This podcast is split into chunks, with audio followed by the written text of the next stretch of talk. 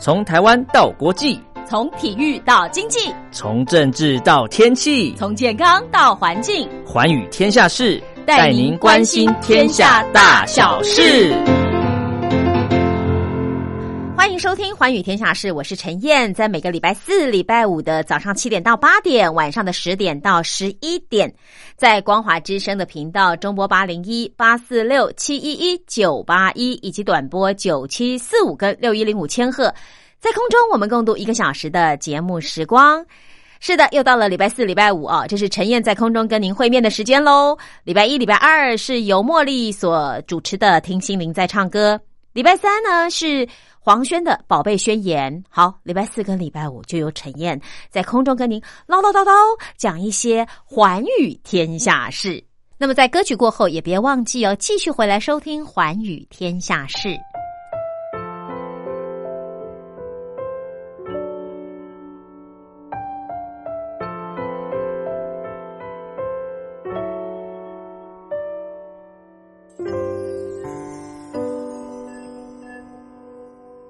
谁能调整时间的巨轮？总有时差耗损，没人青春的年份。你宣告爱已不可能，等心情稍微平稳，我或许不会否认，能相遇原本该感恩，是多残忍。城市其他人，有的为爱苦等，有的流浪一生。我们比他们已算是幸运的很，起码命运过程，两人能相互相衬。可是我们能着朋友角色，谁懂你我毫无选择。可是我们呢无权谴责，又嫌着，都怪缘分的组合。才刚停足就深陷沼泽，连最真的感觉得要勉强假了。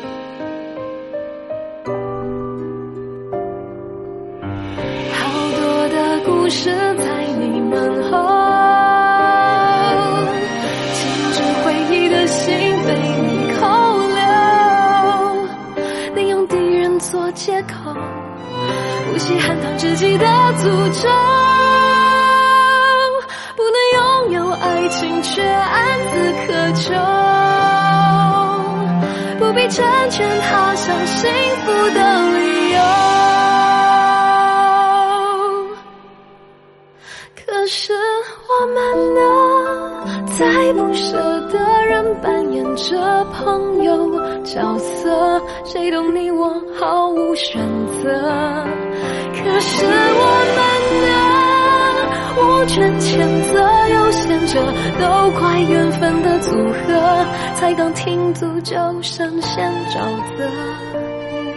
人最真的感觉，得要勉强假了。从今以后，我还能够期望什么？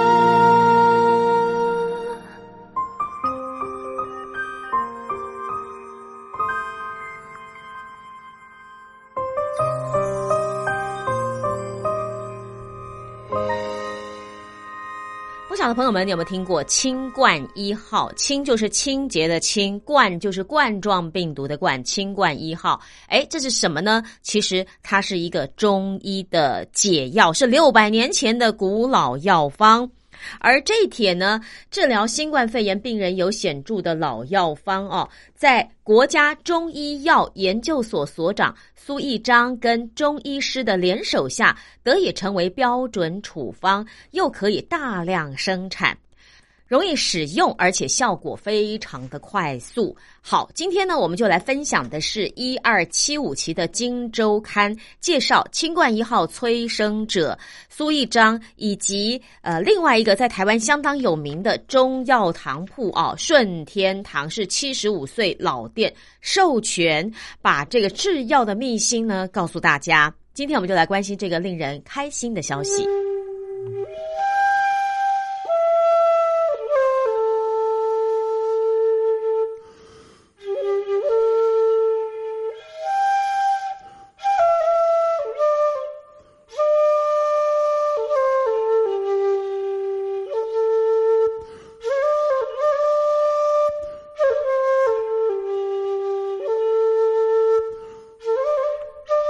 好奇？新冠肺炎也有中药的解药。这款被总统蔡英文誉为让世界看见台湾的清冠一号，原型是藏在六百多年前的明朝。呃，在摄生众妙方，摄就是摄影的摄，生是生命的生，众大众的众，妙方就是好奇妙的方子。摄生众妙方典籍里头的一帖老方子。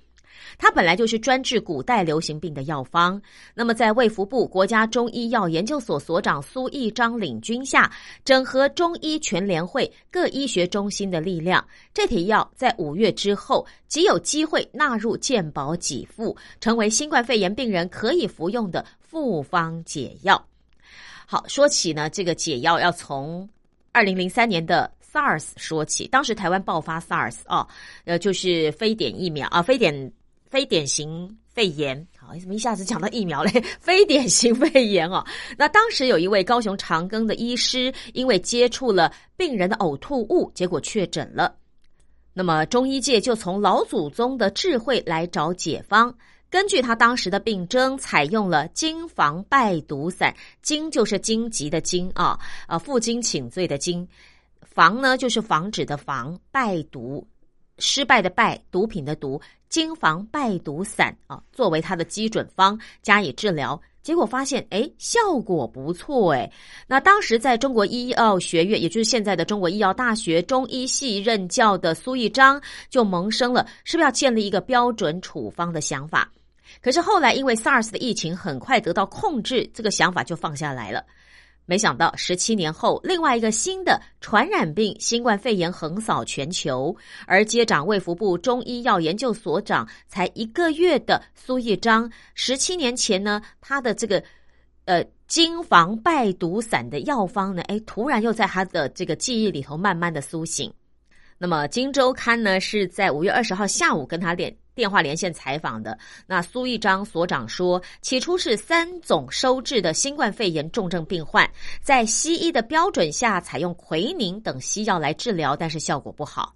那么西医就同意，哎，中医一起会诊。三总中医部根据病人的状况，采用了金防败毒散的配方做基础，增减其他中药材之后，用水煎给病人服用。没想到啊，吃了两三天之后，效果就出来了。病人的血氧浓度、呼吸、血压、心率都有所改善。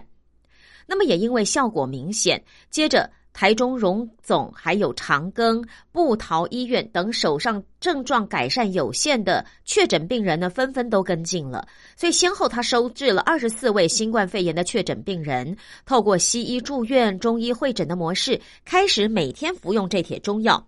平均下来哦，就是大概九到十天是一个疗程，结果就看到病人获得显著的改善。而如今呢，病人都已经平安康复出院。他强调，这个结果呢，西医感染科也认同。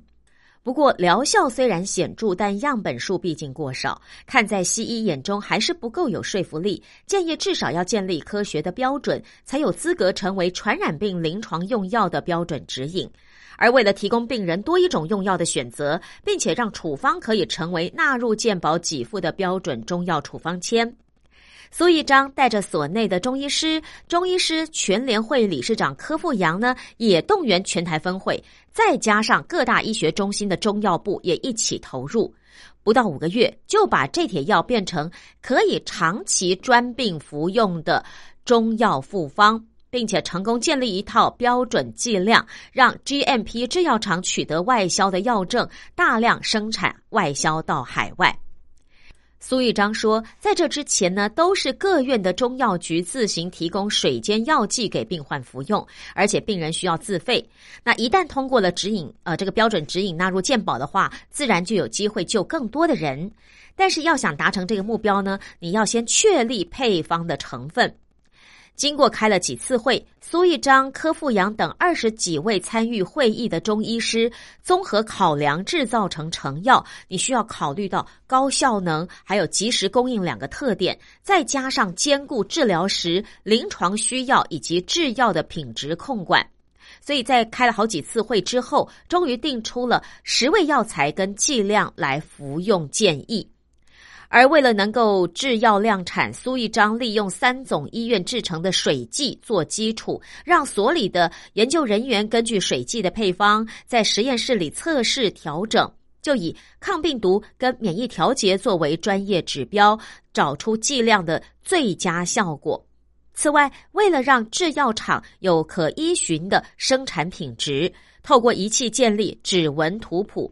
所谓的指纹图谱啊，是中药材一种综合的可量化的鉴定手段，它是建立在中药化学成分系统啊这个研究的基础上，主要是用来评价中药材还有中药制剂半成品质量的真实性、优良性以及稳定性。目前为止呢，用这种指纹图谱的质量控制方法，可以建立了国际共识。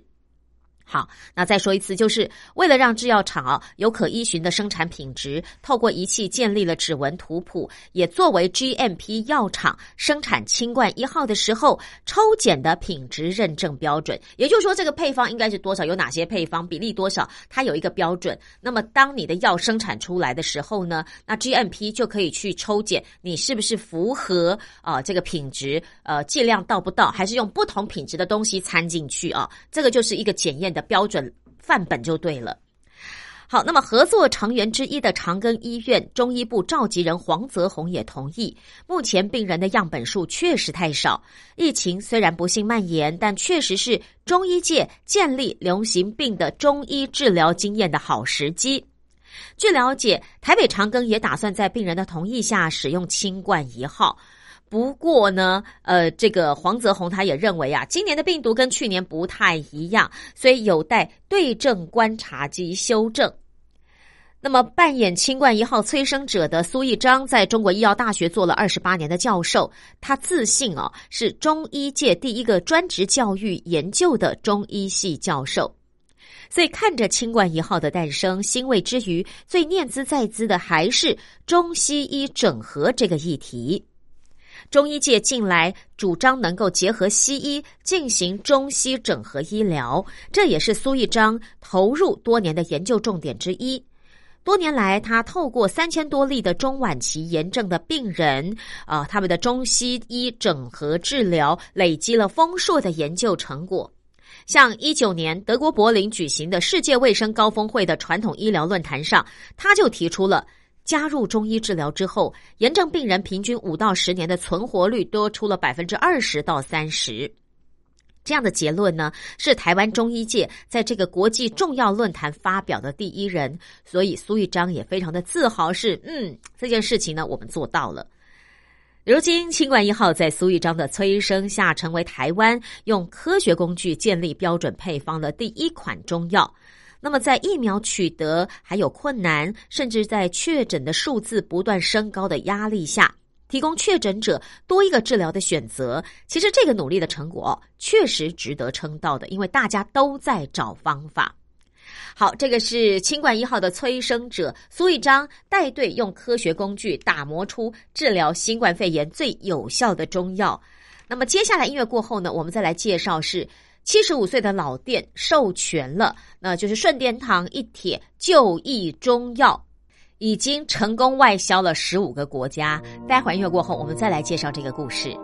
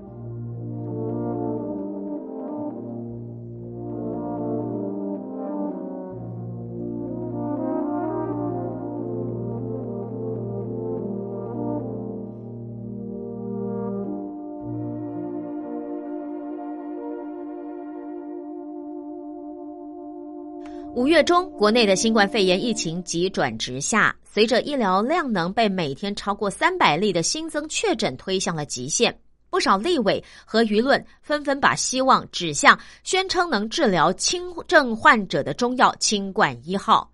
建议中央应该要授权把这个药给第一线的医疗人员和患者服用。卫生福利部很快的在五月十八号通过了紧急授权。同意已经有清冠一号外销许可证的药厂可以提出内销申请，其中领有外销许可证的药厂一共有八家，这八家当中包括顺天堂药厂、庄松荣制药厂，都已经率先取得国内专案制造的许可证。事实上，在国内还没有合可清冠一号上市之前，顺天堂早在去年的十月就已经将产品销往欧盟，紧接着十一月进入美国，至今已经在欧美、新加坡、菲律宾、泰国等十五个国家来贩售。八个月内生产大约六万盒，产品也陆续出货中，预估可以带来破亿元的销售额。那么顺天堂在清冠一号的制成和口感上下了一番功夫，再加上检验哦，前后花了三个月才端出成品。而研发团队考量到病患的需求和海外消费者的习惯，采用跟一般科学中药粉不同的喷雾干燥制成，把药做成能即溶于水的颗粒。顺天堂外贸部经理薛文清解释。因为病人在染疫之后呼吸道是不舒服嘛，吞药粉或吞定剂都不容易，喝水最快，吸收也最快。再加上一开始设计的时候，本来就以海外作为目标市场，考虑国呃这个外国人不习惯吞中药粉，那顺天堂呢就使用复形剂麦芽糊精，把药材制成溶于水以后易于服用，又能够促进吸收的即溶颗粒。薛文清说啊。这种制成全台湾哦，只有顺天堂有哇！他说这句话非常的骄傲哦。好，那么顺天堂的执行长张立秋也认同，口感在海外市场是一项挑战，因为口感能不能被接受是市场对我们的考验。但他同样对自家产品有信心，他说：“我有试喝，喝起来凉凉的，不像传统中药，也不会苦。”至于庄松荣的特助，就庄松荣药厂啊，呃，庄有宇他就说，虽然药方都是一样的，但是每一家的制造工艺会不一样。像顺天堂是即溶的，我们是一般中药诊所的药粉，那每一家药行都有它自己的特色。不过啊，要把这款曾经让总统蔡英文大赞中医，让世界看见台湾的清冠一号销往海外就不容易喽。光是配合各国的法令，就花了顺天堂不少的心力。因为国外法规每个地区都不一样，为了符合规定，我们把规格拉得很高，每个环节都要检验，也拉长了生产制造的进程。幸运的是，顺天堂外销已经做了四十几年，很多销售渠道登记申请我们都很熟悉。外贸经理薛文清说，顺天堂的外销占总额营收达百分之十五。而长期以来的外销成绩，让海外证照核准单位放心。那么，在卢森堡申请证照的时候，听说四到五个月才能够申请下来，可是我们一个月就拿到了。张立秋也说啊，顺天堂的外销经验丰富，部分药厂都还没有卖到国外，要拿到每个国家的许可都不简单。那我们一直在做外销嘛，哦，这是执行长说，我们一直在做外销，所以长期累积名声才比较容易。那么，清冠一号的国际行销策略，其实在不同国家也有所差异。好比说，欧盟将清冠一号视作营养补充品，澳洲、新加坡则视为中成药。被那如果说你被归为药品的话呢，适应症必须要标得更清楚。举例来说，新加坡就认为你清冠一号的疗效什么外感时益描述的太过模糊了，要求写清楚说改善喉咙不适、流鼻水。那为了避免消费者直接联想到新冠肺炎，要求把药名改为天冠十号。那在台湾呢，清冠一号是处方药，必须得到中医师的诊断才能够拿药。那张立秋也说，现在他们已经跟各大医院的中医部洽谈中，很快就能上市。那不过这个药方并不是秘密啦，有不少民众已经去中药行抢购药材，所以呃，据说不少的相关药材都已经缺货了。当然啦，制药厂也提醒说哦，虽然中药的副作用小，但是药材的品质跟安全控控管还是很重要的。顺天堂每一批药材的检验数据都有记录，比起个人去买药材，对药材的品质跟掌控，呃，以他们自己来说，他会觉得严格比较多。再来哦，虽然清冠一号作为短期治疗，目前看不出任何的副作用，但是如果病患在症状较严重的时候才开始用药，越晚期介入，服用的疗程就越长。如果药必须吃长达一个月，有没有疑虑呢？顺天堂说，我们还是要检验的。那目前顺天堂针对清冠一号正在进行二十八天的毒性测试，测试结果要大概一个月以后才会出炉，到时候更可以证实清冠一号的安全性。好，那最后呢，还是要跟大家补充，是你可能手上拿到了有不同版本的清冠一号的中药材哦，呃，但是因为每个人的症状都不同，也许你还好，你只是想说，哎，买来加减用哦，看会不会能够强强身健体哦。但我建议这还是要透过医师拿到处方签，或者呢，呃，你可能多问个两句，什么样的状况下才能够用这样的一个中药材煮来喝哦？我觉得。对自己的健康还是要稍微掌握一下，不要一听到说“哎呀，中药有解方，赶快去买来喝”，然后呢自己煮哦，然后这个剂量可能也抓的不对，或者根本不适应的症状，喝了以后可能不舒服或怎么的哦，那就是有点得不偿失了。所以建议大家还是不要自己吓自己去乱抓药。虽然市面上有一些药材已经缺货了，我刚刚本来也在想说我要不要去抓药，后来想想还好吧。如果我口罩戴的好，然后呢手部清洁做得好。呃，应该不至于这么的害怕吧？好，那么这个是一二七五期的《金周刊》谈到了台湾的中药清冠一号即将出炉，而且也经过卫福部的授权，应该可以在各大医院西药配合中药一并使用。那未来呢，如果是这个健保用药的话，可能也必须开了处方签，您才能吃得到。但至少对我们来说，中药，你看六百年前的处方拿过来改改。换一换，好像还真的不错哈。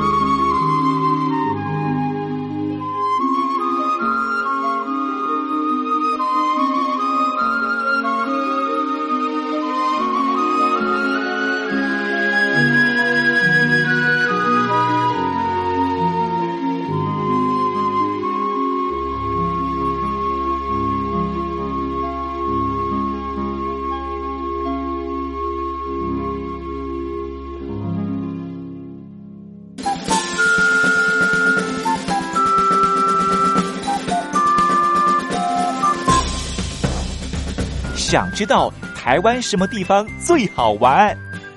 想知道台湾什么美食最好吃？想知道两岸发生了什么大事吗？您想要的，我们都有。收听光华之声，丰富您的人生。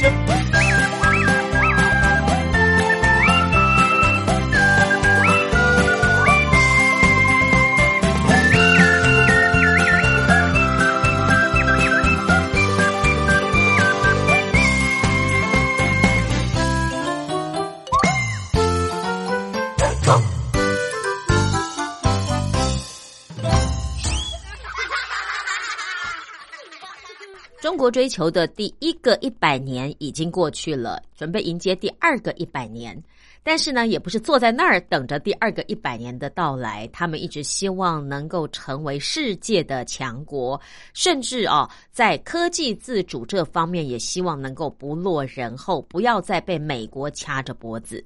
不过，他们也知道，所谓的科技自主呢，这关键是卡在半导体。如果中国想要进军全球的市场的话呢，恐怕也会碰上中国所有企业都会面对的问题，就是信任。信任卡关，然后呢，中国大陆是举国在炼晶片呐，那这样的一个政策扶植下，技术和应用层面会有机会吗？好，我们一块看看，这是《天下》杂志七百二十六期的报道。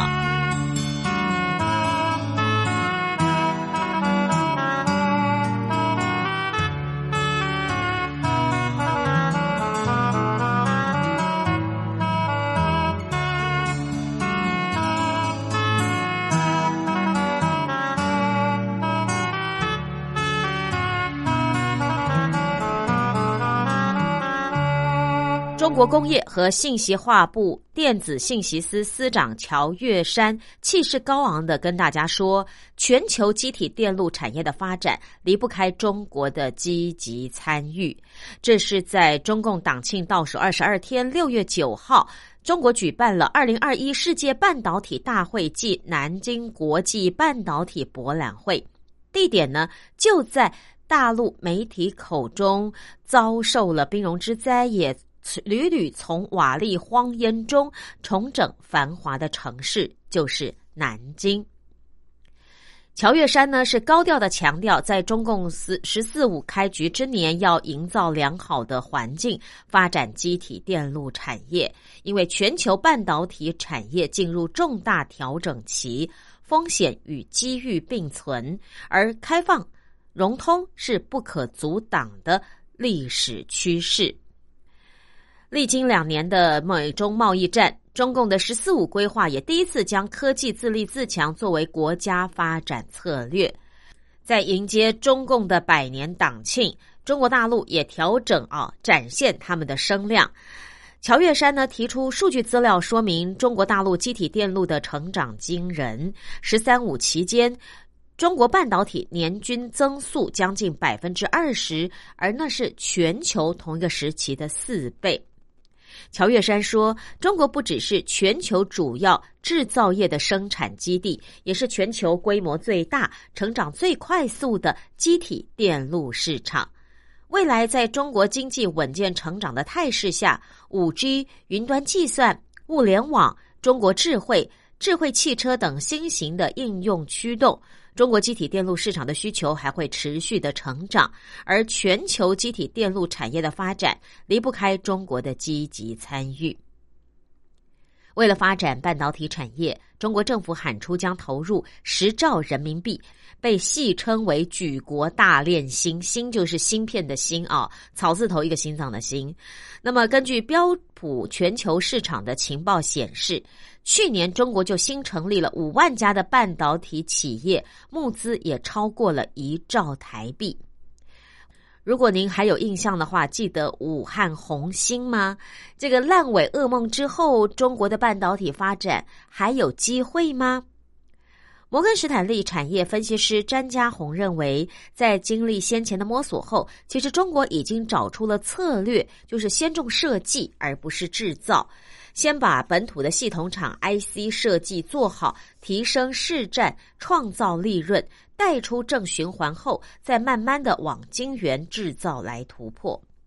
IC 设计的关键是人才，因此规划加强创新型、应用型、技能型人才培养，并且在上海、北京这些大城市设立科技创新中心。这些都是中共开始从短期到长期规划的科技突破历程。而詹家宏也预估，门槛比较低的记忆体 DRAM、NAND、功率离散元件、射频 RF 元件。类比 IC 领域，中国都能够逐渐的获得突破，而中国设计的晶片销售额会从二零一九年的大概一百八十亿美元，二零二五年年增到四百八十亿美元，年复合成长率百分之十七，而会有更多中国设计的晶片和产品出现。预计二零二五年，中国晶片的供应商可以满足百分之四十的在地需求。虽然这个门槛比较低的产品啊有希望突破，但是呢，在高端领域，其实中国还有一段路要走。在伦敦大学任教的中国经济学家许成刚就说：“一个国家的发达来自于它开放、国际化，所有发达国家之间应该是交流关系、相互共享，否则就算是美国也不可能有所谓的科技自主。”你看，后进者中国更是如此哦。那中国又希望往高端、先进制程去突破，可是现在美国有很强的呼声，呃，像共和党啊、民主党啊，在参众两院的意见其实都一样，就是在高端方面呢要限制中共啊。那这个事情呢，这个意见呢，其实已经成了定局了。所以许成刚就非常的感叹，中国必须仰赖从国际间获得大量的基本知识。当川普对中国制裁，限制他获得高端晶片，他们其实就应该知道自己已经做不来了。而目前半导体高阶制成的关键设备和材料，就掌握在欧洲、美国、日本这些厂商的手里。所以许成刚就质疑说：如果中国就只能获得中等晶片的话，那到底它还有哪些优势呢？好，我们再把时间往回推哦。五月份，一场汇聚两岸学者专家的线上中国 AI 专利研讨会上，也可以看见大陆企业他们的自信，同时也看见他们的焦虑。去年上市市值就冲破一千亿元人民币的大关，有大陆 AI 晶片第一股的寒武纪，他也派人参加研讨会。知识产权部门的员工李慧强调，有研发专利，这是竞争力的保障。但是，当李慧被问到：“哎，虽然有许多专利，不代表其他国家厂商愿意使用你们的产品，又在这个贸易战局之下，你们要如何突破困境呢？”只见到李慧一脸尴尬、含糊的说：“哦，说这不只是寒武纪一家的问题，可能是我们大陆所有企业的问题。”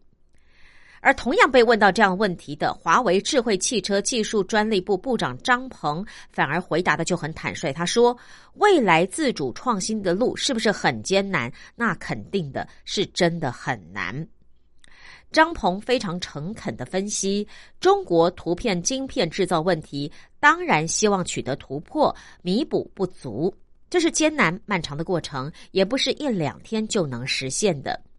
张张鹏还说：“我们也欣喜看到台湾晶片制造如此领先，所以我们也实事求是，希望步步突破。毕竟台湾的晶片制造也不是一两天就建起大楼的，也是经历长时间的技术累积。”张鹏说：“华为未来的突围之道是布局知识产权、规格和平台的开放与合作，再运用中国市场商机，吸引各国的业者入局。”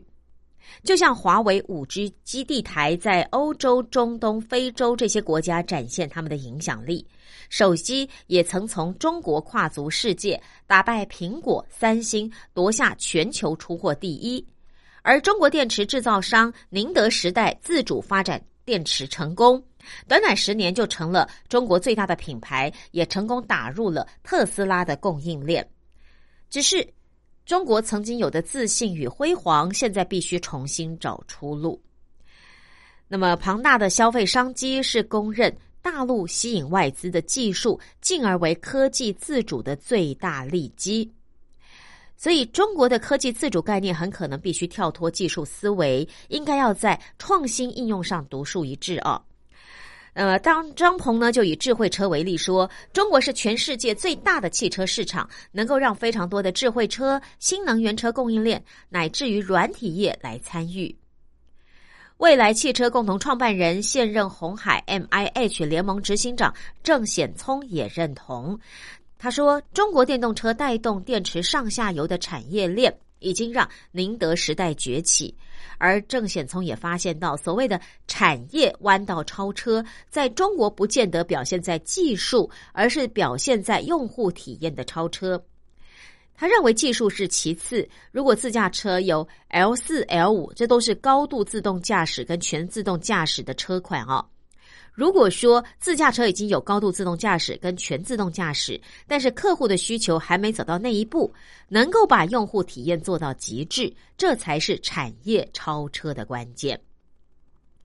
中国产业串联中等技术、高等体验，串起产业链。在体验上呢，中国品牌有在地的优势，根本就不怕欧美品牌的竞争。不管是小米啦、百度啦、华为啊，其实都在造车。而郑显聪也说，其实中国最后想告诉世界的就是，他已经长大了，他在走自己的路。美国对外关系委员会亚洲研究部主任易明在《习近平与新中国：中国第三次革命的机会与挑战》这本书当中，就提出了“中国式创新”这个词。他强调，许多大放异彩的中国公司。大多是针对既有的专利改善，或者对他人的专利再创新，有可能是流程创新，比方说让一件工作做得更快、更好，或者是成本更低廉。当然，也可能是商业模式的创新。也因此，在中低阶 IC 设计晶片、车联网、软体、人工智慧、网络，甚至电商等等领域，这都是中国科技创新突围之处。外界预测，因为中美科技战，全球将走向两个规格。但是郑显聪认为啊，中国企业最后还是想要卖到全世界，所以中国规格的背后，还是会在全球范围的规格下找到全球通用之路。比方说，中国的电动车规格很多都是采用欧规，但是呢，前道琼公司中国业务执行长麦建禄则说。陆汽的规格产品，好比说是晶片，或者是要走向世界的企图，一切都是跟信任有关。他就说，如果我们不信任中国政府，我们也不相信这些可能受到政府控制的公司。所以，某方面来说，这些公司是中国政府在不受到信任之下的受害者。所以，要怎么样让美国这些西方国家信任中国呢？这恐怕是另外一道难题哦。麦建禄补充说明，中国企业跨足全球的愿景会被这种不信任感给侵害。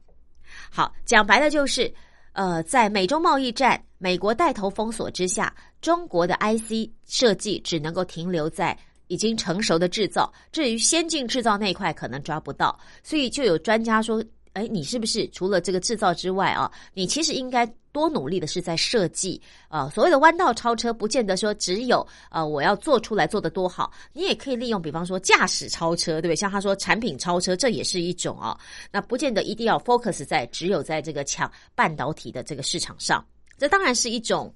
呃建议啦。可是以中国大陆自信满满，虽然他们碰到很多的挫折，可是在中国政府的政策扶持下，我觉得中国发展半导体虽然砸了十兆人民币来大练心，感觉上可能很难科技自主，但是他们要的目标就在那儿，要如何达到，或者是说要如何赢得别人对中国企业的信任，未来有。机会有可能会去购买中国的产品，这才是中国的企业，包括中国的政府必须思考跟努力的方向。好，《天下杂志》七二六期的报道。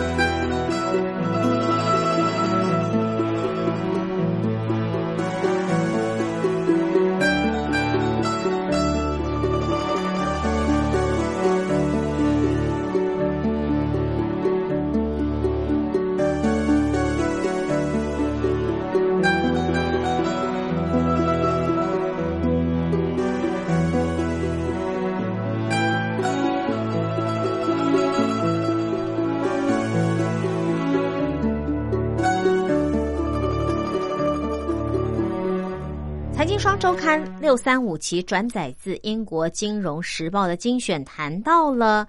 新经济时代，难道通膨将成为常态吗？当物价上涨亮出警讯的时候，是不是代表了明年的压力会更增加呢？其实，当前市场的主流看法都认为，今明两年通膨压力虽然会加剧，但不至于成为脱缰野马。问题是，面临几十年来第一次的通膨魅影，各国央行的主事者处理经验似乎都十分有限。我们看看这篇盖尔斯刊登在英国金融时报的一篇报道，由财经双周刊六三五期所转载。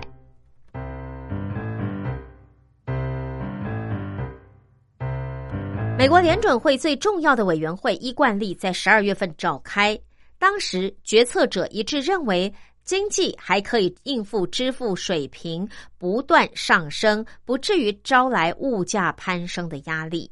虽然少数的原物料价格已经飙升了，但是成品并没有受到成本上升压力的影响。所以委员会的结论是，通膨不是一个严重的问题。而刚刚那段话呢，是美国联准会在一九六四年十二月十五号召开的会议内容。两周后，一场被联准会称为“大通膨”的经济动荡揭开了序幕，而这一场通膨的周期整整历经了十七年。物价趋势的转类点通常是在政府跟专家都认为相安无事的那一刻出现，所以目前的共识是，商品和商品市场的价格上扬显然跟新冠病毒的疫情有关。全球通膨死灰复燃的风险还很遥远。先进的经济体政府压制通膨的野兽，三十年后如今信心依旧。英格兰银行总裁贝利说：“他小心翼翼的注视通膨，但是不担心。”这句话也道出了现在而且当局对于通膨的心态。这是主流的观点。可是呢，这些主流的观点支持者正在日渐流失。有一本书啊，由作者布托所写的《价值的迷思：零通货膨胀的世界》。他这是一位新加入行列的一位名人，他就忧心忡忡的说：“金融市场势必要去面对这个最近又死灰复燃的棘手问题。”而当今央行里的银行家，大概都在他们的职涯中不曾处理过通膨问题。一九七零年、一九八零年代，全球的年通膨率维持在百分之十；九零年代，经合组织的富国平均通膨通膨率降到将近百分之五；两千年的时代呢，降到百分之三；一零年代降到百分之二。而今天的问题是，世界是不是进入了另外一个所谓的通膨时代？经济学家和决策者都认同百分之二左右的物价年增率。如此可以降低经济危机引发螺旋通缩的风险，就是支出、物价跟工资相率都下降，而实际债务的负债率呢却提高，支出受到进一步的打击。贝伦贝格银行首席经济学家施密丁就解释说，轻度的通膨会给经济抹油，让衰退的产业优雅的跟在后面。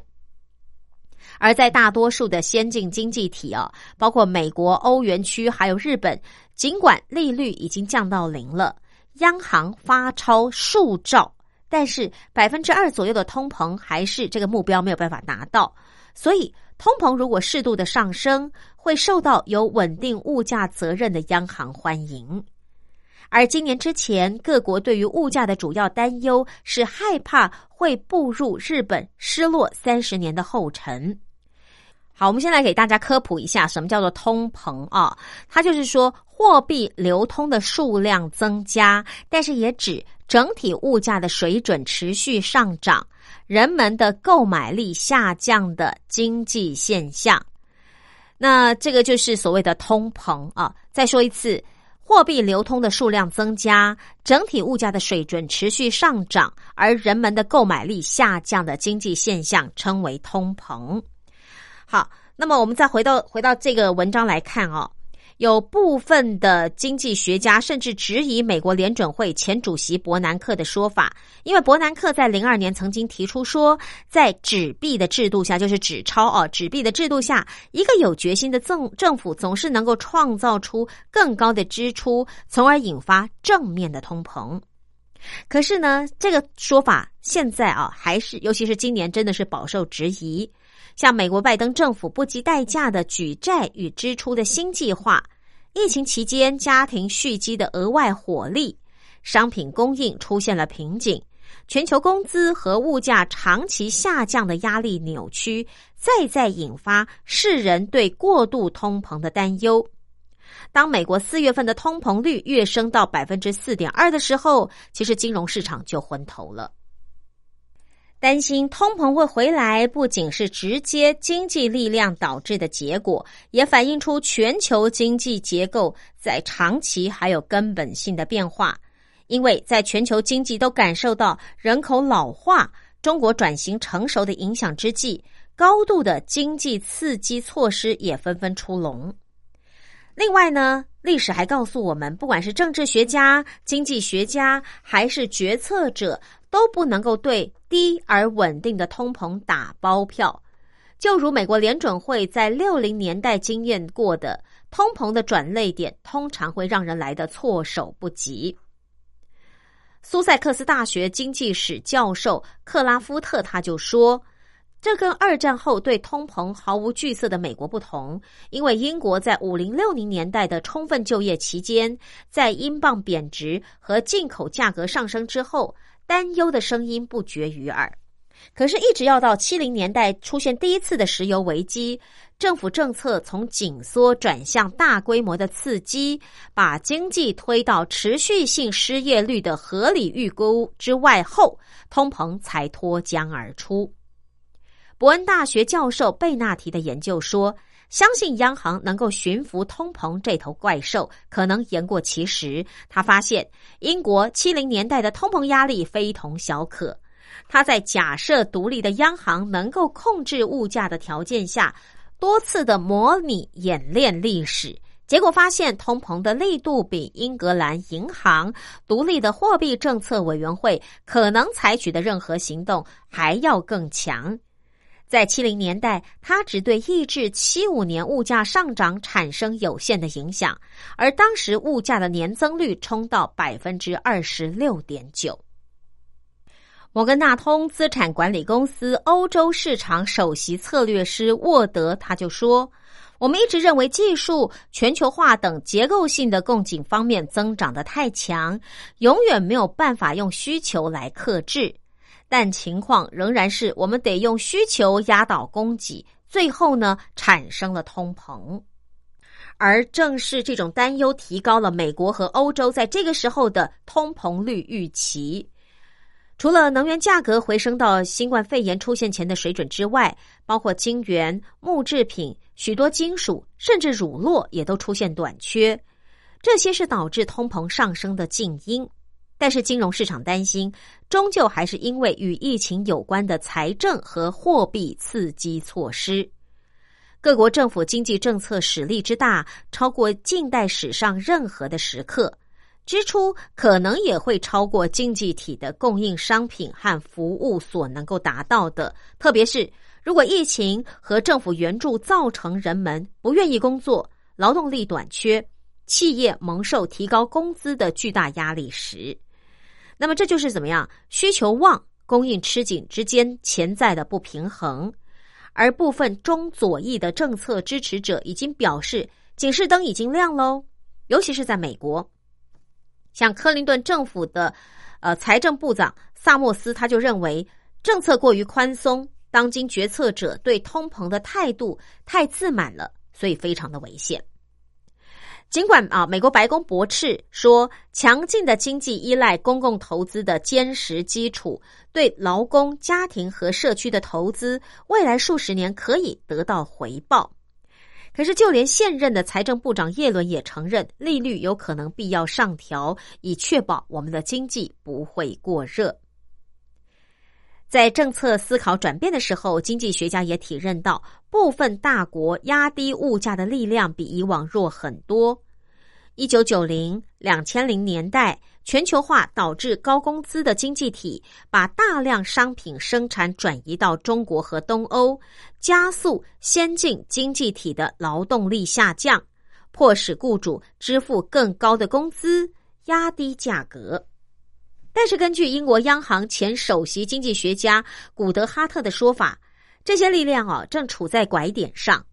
庞大劳动力的常年融景已经结束了，人口几十年来首次在下降的边缘。古德哈特还说，先进国家的劳动力不断减少，融入全球劳动力的生力军人数也没增加。同时呢，人口老化也增加企业必须提高工资的压力，增加潜在的通膨压力。他表示，其实人口压力的变化已经存在了十年，而且正在加剧当中。所以他说，我们认为，由于供应的限制，二一年的通膨将比央行最初预期的还要高，而明后年还要继续走高，因为大笔。货币余额的累积将汇流成河，再加上持续的大规模财政扩张。然而，迄今为止，尽管金融市场二一年的预期通膨急升，但是主流决策者依旧老神在在。到了某个时刻，利率制定委员会的成员势必得考虑缩减发钞，还有买债。这种声音已经在联准会越来越多了。但是，主要的看法就是，通膨会渐渐恢复到更正常的水平，而在复苏兑现之前，会继续祭出政策来配合他们的手段。经济合作组织驻巴黎首席经济学家布恩就说：“现在说敲响通膨警钟还是言之过早，可是这并不意味着人们不必关注正在发生的事情。我们看到了危机后的需求和供应之间的摩擦。”但正确的政策是缓解供应方面的紧张，而这不是由央行采取行动来抑制通膨的压力。他也表示，大多数经济体的劳动力市场仍然不活络，而随着退休时间的延后，可能会大幅舒缓人口的重大压力。那么，像亚洲和非洲这些其他地区，会很乐于像中国那样的融入全球的经济。布恩的观点代表了经济学家的共识。央行也相当有信心，今年出现的任何通膨上升都是暂时的，不用大幅度的紧收政策就可以驯服。但是，几十年来的一个重大转捩点已经来到了，所以价格上涨不会仅仅是哦火光一闪就过了，而是会难以善了。好，那这篇文章呢是财经双周刊六三五期转载自英国金融时报由盖尔斯所写的一篇报道。他说：“当前的市场主流看法都认为，今明两年的通膨压力虽然会加剧，但是不至于会成为脱缰野马。只是问题是说，面临几十年来第一次的通膨魅影，各国央行的主事者处理的经验却十分的有限。所以在物价上涨亮出警讯来看，新经济时代通膨是不是会成为常态呢？”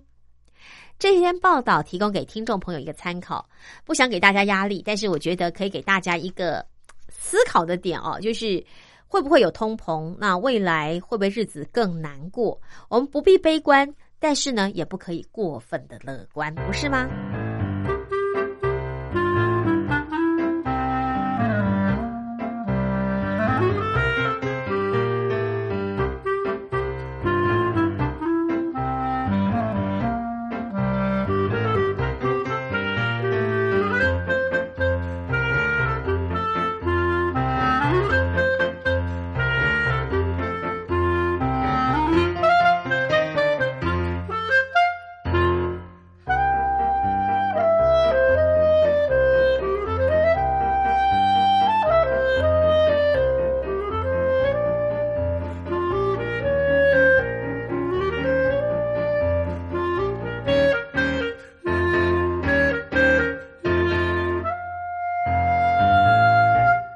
感谢您收听今天的节目，我是陈燕。明天同一个时间，同个频道，我们空中再会喽，拜拜。